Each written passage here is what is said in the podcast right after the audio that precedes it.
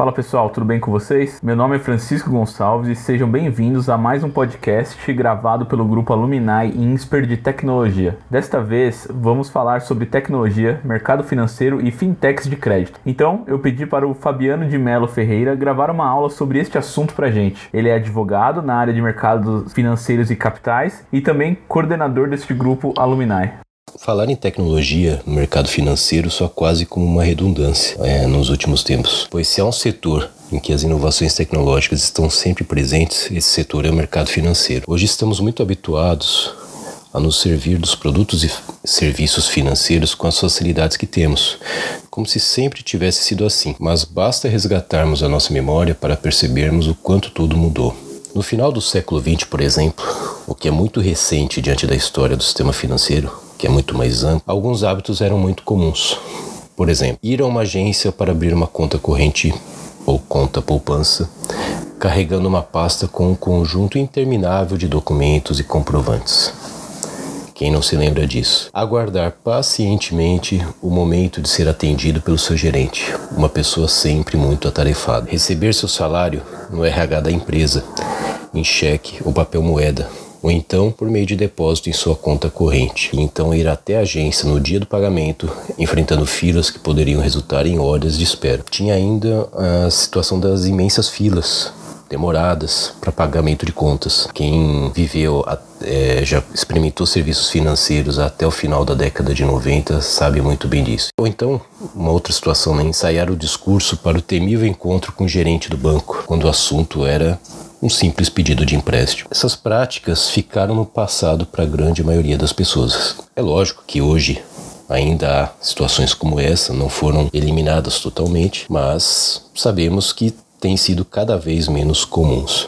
A abertura de contas, recebimento de salários, pagamento de dívidas, hoje tudo pode ser feito pela internet por meio de aplicativos, inclusive. Hoje, aliás, nos irritamos quando uma operação no site ou no aplicativo do banco demora alguns segundos além do normal esquecendo do tempo que perdíamos nas intermináveis filas do século passado. Ainda há filas nos bancos, é claro, mas essa prática, mais uma vez, como eu já disse, tem se tornado cada vez menos frequente para a grande maioria das pessoas. A tecnologia mudou tudo isso. Portanto, tecnologia no sistema financeiro significa ganho de tempo, agilidade, praticidade, algo que todo mundo, todo consumidor em especial, deseja. Mas afinal, o que é tecnologia? Muitos se dedicam não só a desenvolver, mas também a discutir o tema tecnologia como é o caso do Comitê Alumni de Tecnologia do INSPER. Dentre os vários nomes que podemos mencionar, uh, de pensadores, de pessoas que se dedicam a discutir e pensar o tema tecnologia, cito um muito importante dos nossos tempos, uh, que é Pierre Levy, filósofo e sociólogo francês, nascido na Tunísia, uh, que atualmente é, um, é sexagenário e é reconhecido como um grande pesquisador da atualidade nas áreas de ciência da informação e da comunicação. É um estudioso do impacto da internet na sociedade. Para quem não leu os livros dele, para quem tem interesse por tecnologia ou estudar tecnologia, uh, é importante conhecer um pouco do pensamento de Pierre Levy, por exemplo. Cito aqui alguns livros é, escritos por ele que são extremamente interessantes para, para, para analisar, para conhecer. É, Cybercultura, um dos livros. A tecnologia, é, aliás, as tecnologias da, da inteligência, o futuro do pensamento na era de informática, outro livro. O que é o virtual, este outro livro e outros. No Brasil, não é muito diferente, né? Nós também sabemos que não são só os pensadores, filósofos estrangeiros que se dedicam a esse tema, ao tema da tecnologia. Uh, temos um grande exemplo no Brasil, uma pessoa um grande pensador, um grande filósofo brasileiro, falecido nos anos 80, mas que cuja obra se tornou clássica. É, falo do filósofo Álvaro Vieira Pinto que escreveu o livro O Conceito de Tecnologia. É um livro em dois volumes que é já um clássico sobre o tema. Todos aqueles que querem estudar ou discutir filosoficamente o que vem a ser tecnologia. Aliás, é, isso é algo extremamente importante, né? Discutir o que é tecnologia. Muito se fala em tecnologia simplesmente utilizando aplicativos, simplesmente se deslumbrando com facilidades, com novidades. Isso é legal, isso faz parte, isso é realmente algo interessante. Mas nós não podemos deixar de refletir sobre tecnologia, sobre o seu papel, sobre os seus impactos na nossa sociedade.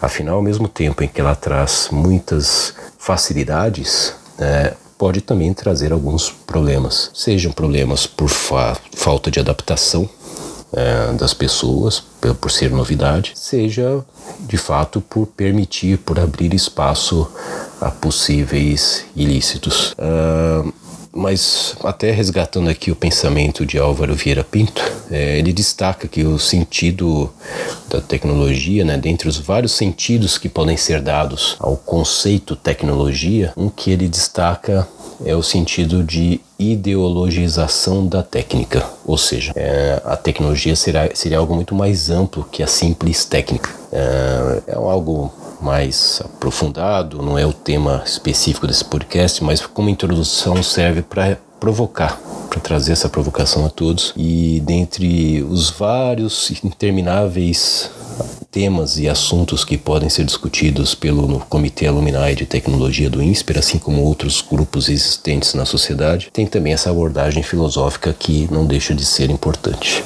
Aliás, é fundamental.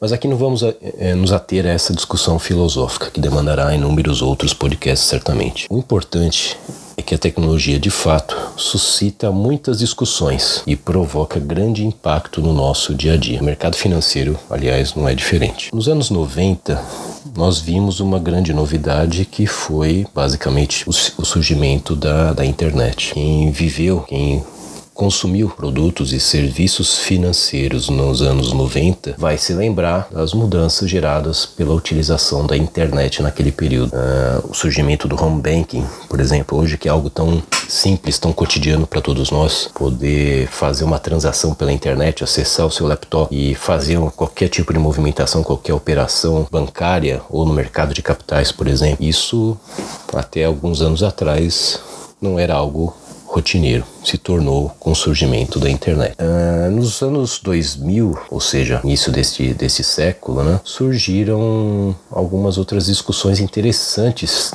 no ramo da tecnologia que trazem algum impacto, que trouxeram de fato impacto no mercado financeiro. Cito, por exemplo, Bitcoin, as criptomoedas de um modo geral e a tecnologia por trás de todas elas, blockchain. E isso surgiu, esses conceitos começaram a aparecer no final é, da primeira década passada, mais especificamente no ano de 2008 quando todos lembramos, tivemos a crise financeira internacional, com a crise do subprime, originada pela crise do subprime.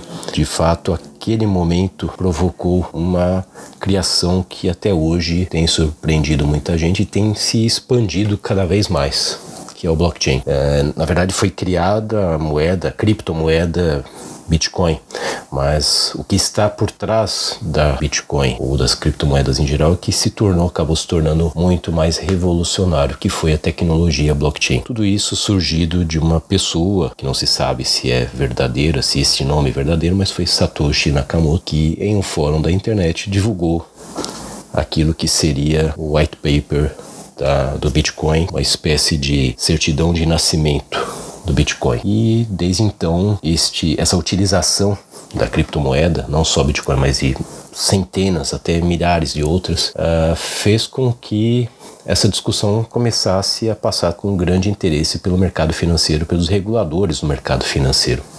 Afinal, criptomoedas de um modo geral, e aqui não vou me ater só a Bitcoin, que foi a primeira de todas, mas é uma da, das várias criptomoedas existentes. Criptomoeda de um modo geral é de fato uma moeda? Não é?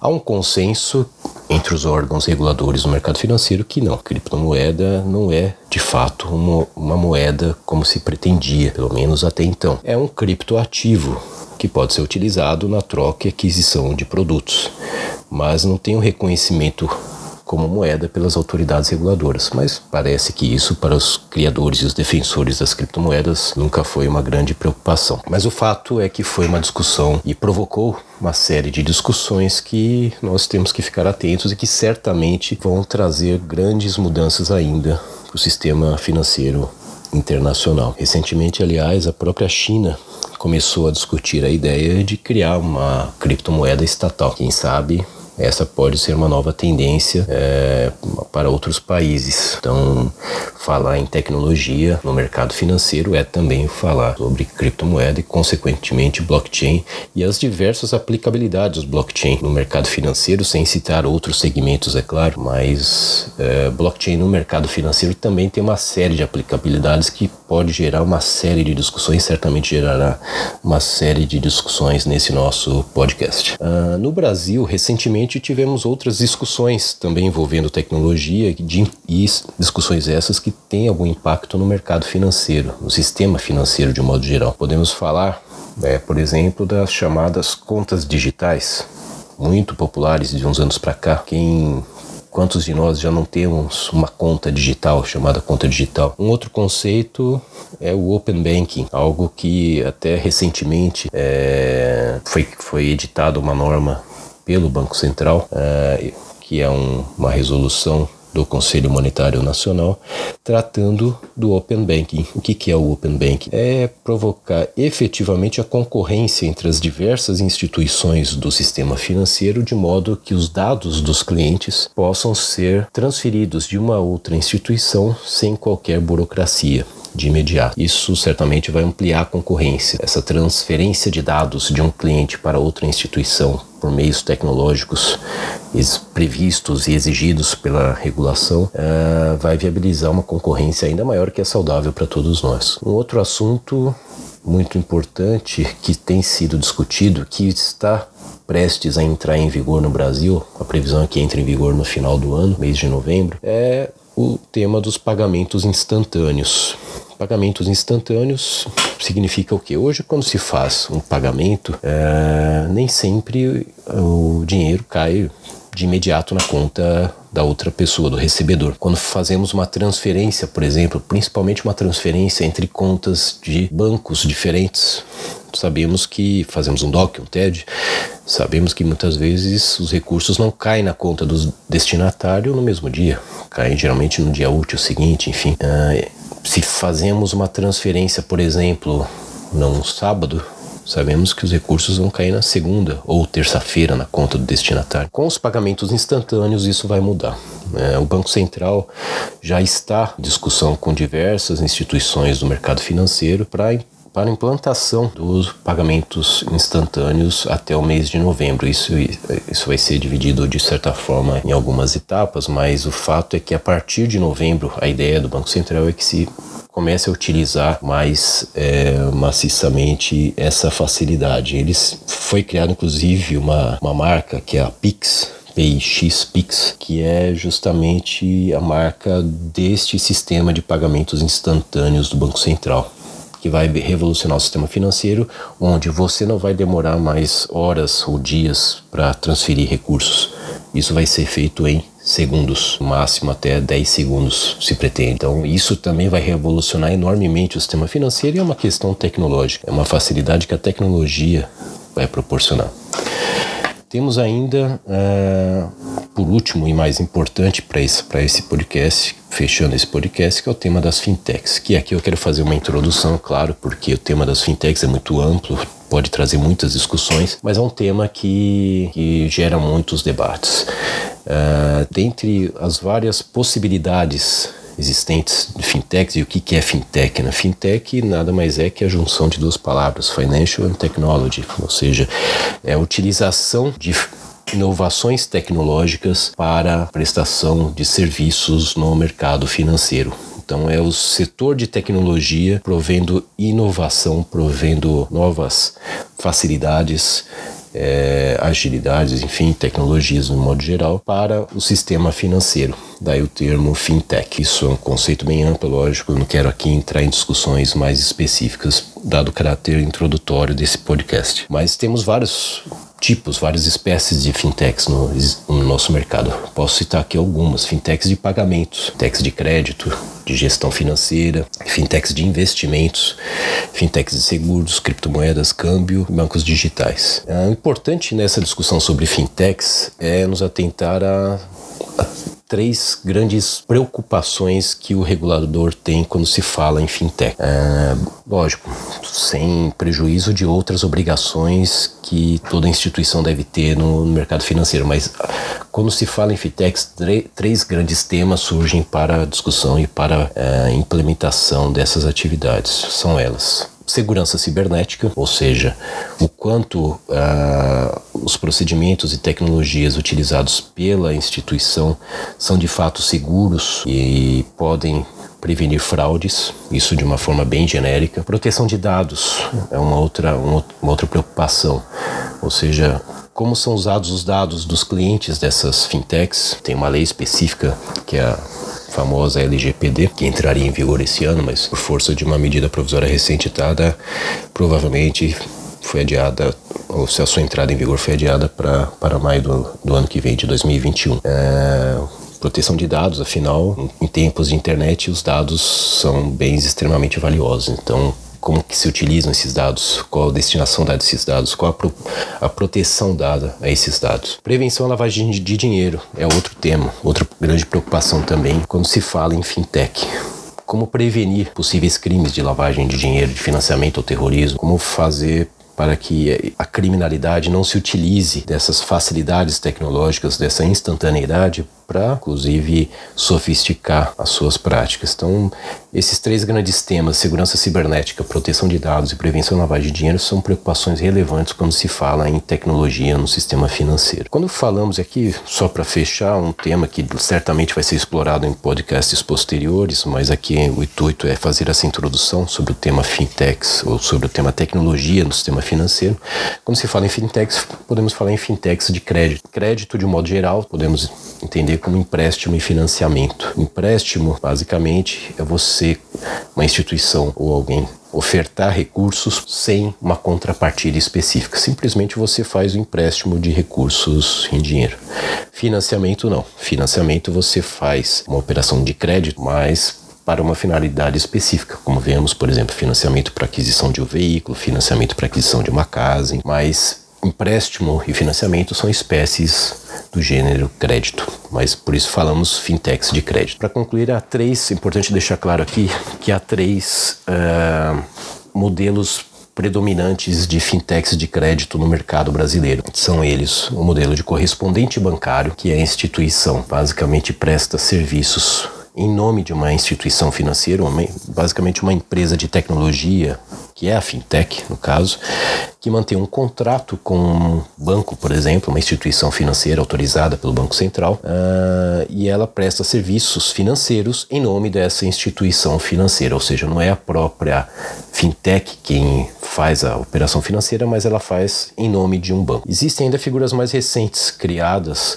no ano uh, de 2018, que são a Sociedade de Crédito Direto, SCD, e a Sociedade de Empréstimo entre Pessoas, SEP. Uh, bem resumidamente aqui, podemos explorar depois, mas Sociedade de Crédito Direto basicamente é uma instituição financeira criada recentemente em abril de 2018 pela, por uma norma do Conselho Monetário Nacional que se utiliza de recursos próprios, ou seja, dos seus próprios acionistas para emprestar, fazer empréstimo ou financiamento, crédito de modo geral a seus clientes. A sociedade de empréstimo entre pessoas, por sua vez, que é a CEP, tem uma forma de operar um pouco diferente. É o que se chama de operação peer-to-peer, -peer, ou seja, é uma, ela faz a intermediação entre uma ponta que é a ponta do investidor, que tem interesse, tem recursos e deseja fazer um, empréstimos é, ao mercado, crédito, oferecer crédito ao mercado, e a outra ponta o interessado, a pessoa que deseja é, acessar o mercado de crédito. Então, a CEP tem pela, por finalidade é, fazer essa junção entre as duas pontas, ou seja, encontrar o investidor e o interessado na obtenção de crédito por qualquer motivo que seja. Importante destacar aqui, por que nós falamos em SCD e CEP como fintechs? Porque a norma ditada pelo Banco Central, aliás, publicada pelo Banco Central, mas do Conselho Monetário Nacional, de abril de 2018, exige que essas duas figuras operem exclusivamente por meio de plataforma eletrônica. Então, há um elemento tecnológico aqui indiscutível e aqui as preocupações que eu trouxe de segurança cibernética, proteção de dados e prevenção da lavagem de dinheiro se tornam relevantes, além de outras normas específicas editadas pelo Banco Central e pelo Conselho Monetário Nacional. Enfim, são temas que não quero esgotar aqui, até porque são temas que vão gerar muitos, muitas dúvidas, discussões. O ideal é que nós possamos subdividir cada uma cada um desses pontos em podcasts futuros, mas a ideia aqui foi trazer essas discussões, apresentar esses temas a todos, mostrando a importância da tecnologia no mercado financeiro e sabendo que isso provocará novas discussões de agora em diante. Para isso, nós temos o Comitê Luminar de Tecnologia, convidaremos outros profissionais, outras pessoas para abordar esses temas, mas espero que tenham gostado e voltaremos a nos falar em breve. Obrigado, pessoal. Até mais.